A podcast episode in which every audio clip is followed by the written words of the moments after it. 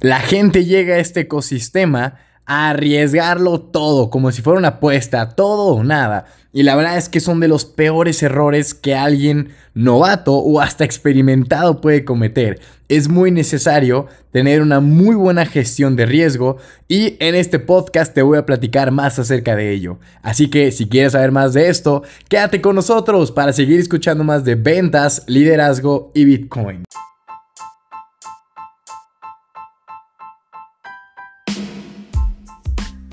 ¿Qué tal, damas y caballeros? Les habla César Oskikos, yo desde Guadalajara, Jalisco, México, para platicarles acerca de Bitcoin. No sin antes dos cositas. La primera y más importante, denle click a la campanita de este episodio del podcast. Si no es en este episodio, creo que es en la página principal del podcast para que les aparezca y les notifique cada que subimos un nuevo episodio sobre qué? Venta, liderazgo y Bitcoin. Ya se las sábanas. Y otra cosa, agradecerles a todos por sus buenos mensajes, bendiciones, deseos que me dieron en mi cumpleaños el día martes 12 de octubre. La verdad es que los quiero muchísimo, son la mejor comunidad que hemos creado sobre cripto, ventas y liderazgo. Y pues nada, yo eternamente agradecido con ustedes. Eso es lo bonito, caray. Que imagínate, yo tanto, no sé, valor que entrego que alguien dirá, bueno, pero no se ve reflejado. Ándale, llega el día de tu cumpleaños, el WhatsApp con 487 mensajes sin leer, el, el DM de Instagram como 200, felicitaciones en Facebook por doquier. Ahí es donde uno dice, caray, todos de bro, escucho tu podcast, eres lo máximo. Digo, esto, esto es lo que vale la pena. Así que Muchas gracias y ahora sí vamos derechito al tema que tiene que ver con la gestión de riesgo, el poder analizar y entender, o mejor dicho, sacar un mayor provecho de nuestro dinero sin arriesgarlo todo, ¿ok? Aquí primero hay que entender que la gestión de riesgo pues está dividida en tres formas, ¿no? Ya sea los que estén holdeando, que hayan tenido un portafolio, los que estén haciendo trading, que operen en el mercado, y los que anden con pasivos, ya sea staking, pool, minting, mining, no sé, cualquier cosa de esas. Porque por ejemplo, si hablamos de la cartera de hold, ¿sí? Que es donde tú creas tu portafolio y dices, a ver, yo voy a comprar tantas monedas y, y, voy a hacer mil maravillas porque los proyectos solucionan el mundo. Está bien, te creemos. Pero esa cartera la tienes que dividir, ¿sí? En cuanto, por lo menos yo pongo cuatro puntos.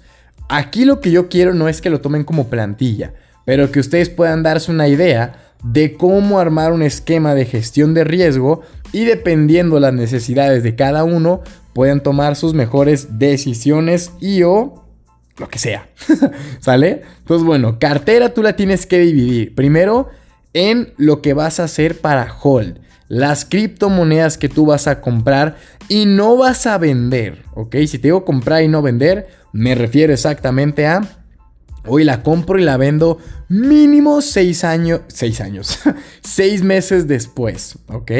Luego tenemos la cartera de trade, que esa cartera es con la que tú vas a entrar y salir al mercado, que de hecho tenemos ahí el grupo de John Wolves en Telegram para que se unan, está en la descripción de este podcast, ahí analizamos juntos el mercado cripto, ¿sale? Luego está la cartera de riesgo, aquellas donde tú, digamos, puedes apostar, porque sí es una apuesta. Tu dinero ya sea en futuros o con tokens apalancados, donde tú tienes un mayor riesgo de perder ese dinero, ya sea que te liquiden, que tú apuestes a que el precio baja y sube y, y listo, ¿sale? Y luego una cartera de liquidez, que es básicamente tener liquidez, tener tu colchón. ¿sale? De ahorro, pero en cripto. Ahora bien, yo cómo gestiono esta cartera, porque les digo, no es que, ah, ustedes háganlo así, yo les doy mi ejemplo de lo que a mí me ha funcionado. Si lo quieren tomar, adelante, y si no, ustedes lo pueden ajustar a su conveniencia, ¿sale? digamos de un 100%, para que sean números redondeados, mil dólares, ¿sale? Yo destino un 40% a hold, ¿sí? O sea, 400 dólares que voy a invertir en monedas que yo sé que de aquí a mínimo 6 meses no las voy a tocar, no las voy a vender voy a esperar a que el precio suba. Pero obviamente ya hice un análisis previo de cómo saber si el proyecto es bueno o malo. ¿Sale? Luego, un 30% lo destino a hacer trading. A decir, ¿sabes qué? Yo veo una oportunidad clara de compra-venta, voy por un 5, 10%, 50 o hasta a veces mucho más y me salgo. Es para entrar y salir rápido, ¿sale? Es un 30%, ahí le dedico 300 dólares. Luego tenemos la cartera de riesgo, todo lo que sea eh, futuros, tokens apalancados o cosas que tú sabes comprar preventas, que de pronto te quedas ahí atorado. Eso es un riesgo, no son inversiones, ¿sale? Yo ahí le dedico un 20%, digamos 200 dólares que no me pesarían nada si se pierden, ¿sale? Y por último, dejo el 10% en liquidez. Creo que anteriormente les he hablado de lo importante que es tener liquidez en tu exchanger para evitar cualquier volatilidad y que no puedas ni comprar o que se te complique el tema de vender, nada de eso. Hay que estar siempre, siempre preparados, ya sea si baja más, compramos más o si necesitas vender por alguna emergencia que te salga a ti económica, retires de la liquidez y no tengas que vender monedas de hold, de trade ni en riesgo. Hay 10%, 100 dólares que no les van a hacer nada, siempre van a ser 100 dólares, pero ahí están, hombre, ¿sí? A la orden para el desorden, ¿sale? Ahora bien, teniendo en cuenta esto, nosotros, digo, esta es la cartera así como está la mía, yo eso es con lo que trabajo. Hay gente que me dirá, es mucho hold o es, o es poquita liquidez. Hay gente que tiene más liquidez, hay gente que quiere más riesgo, hay gente que quiere más trade, hay gente que quiere más hold. Yo más les doy lo mío, si les funciona excelente y si no, ustedes podrán ajustarlo. Ahora bien, al momento de tú holdear, tú tienes que tener en cuenta si es un meme o si es un proyecto y armar tu portafolio de la mejor manera posible, ¿sale? Si tú estás haciendo trading, cuando estés operando el mercado, una de las mejores recomendaciones es promediar tu precio de compra. En el grupo de Telegram hay un video, sería cuestión de que ustedes lo busquen, sobre eh, cómo promediar una entrada. Si tú entraste por decir con Bitcoin en 50 mil y te cayó a 45 mil, tú dirás, estoy perdiendo. Pues eso podría ser una opción. Pero si tienes liquidez, pudieras inyectarle un X porcentaje a comprar Bitcoin, más obviamente, y entonces tú ya no estarías comprando Bitcoin en 50 mil, estarías comprando no sé, en 47 mil. O sea, tu precio de compra baja. Entonces, si llega a 48, tú ya estás ganando. ¿Sale? Por eso es muy importante promediar, tanto si quieres agarrar mejor precio, como si vas en pérdida, pues por lo menos disminuirlo o agrandarlo en caso de que estés en long, short u operando normal, hombre. ¿Sí?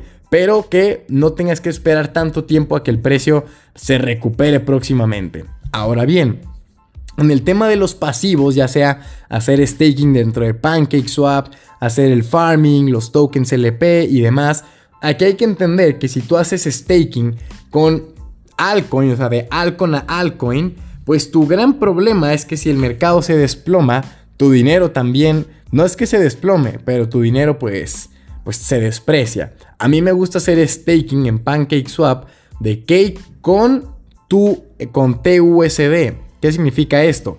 Que yo agarro cake, lo dejo quietecito y recibo dólares a cambio, ¿ok?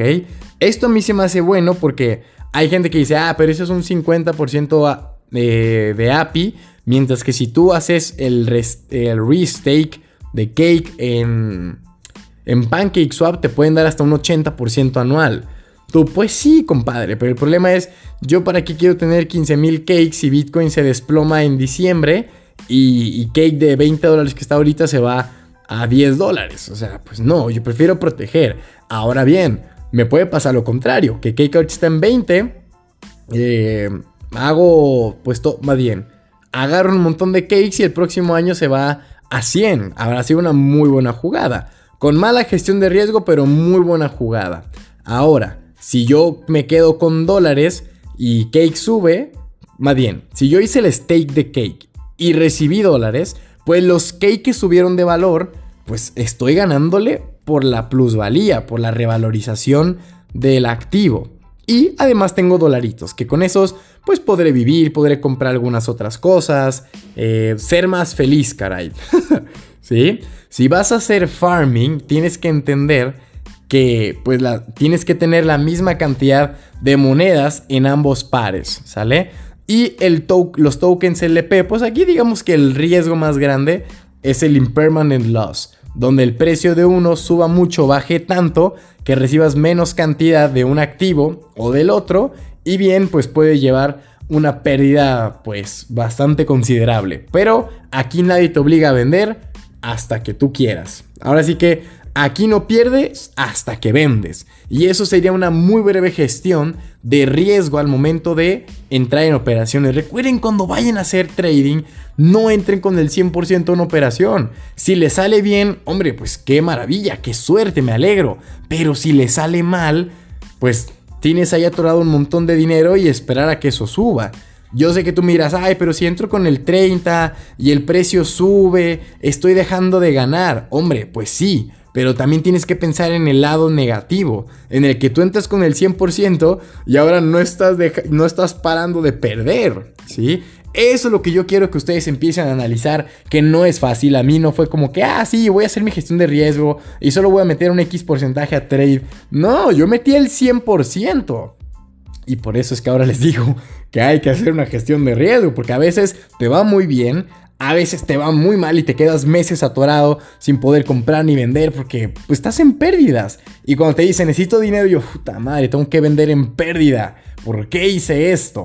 Cuando sube no dices por qué lo hice, pero cuando baja sí. Entonces, hombre, aquí hay que cuidar nuestro capital, hay que gestionar y disminuir el riesgo en el mercado. Ahora que estamos cerca de los máximos históricos, Bitcoin llegó a 58.500 dólares para cuando estoy grabando este podcast una verdadera locura. Así que pues nada, señores, en la descripción de este podcast van a ver un montón de redes sociales mías.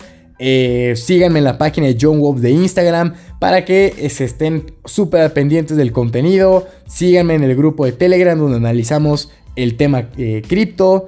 Mándenme un WhatsApp si tienen alguna duda, pregunta, queja o sugerencia. Y pues nada, activen la campanita para que les avise cada que subimos un super episodio que el lunes tocará uno con Laura Cohen, que fue participante de Shark Tank. No se lo pueden perder. Y como siempre, este es Cesarowski y les mando un cripto abrazo.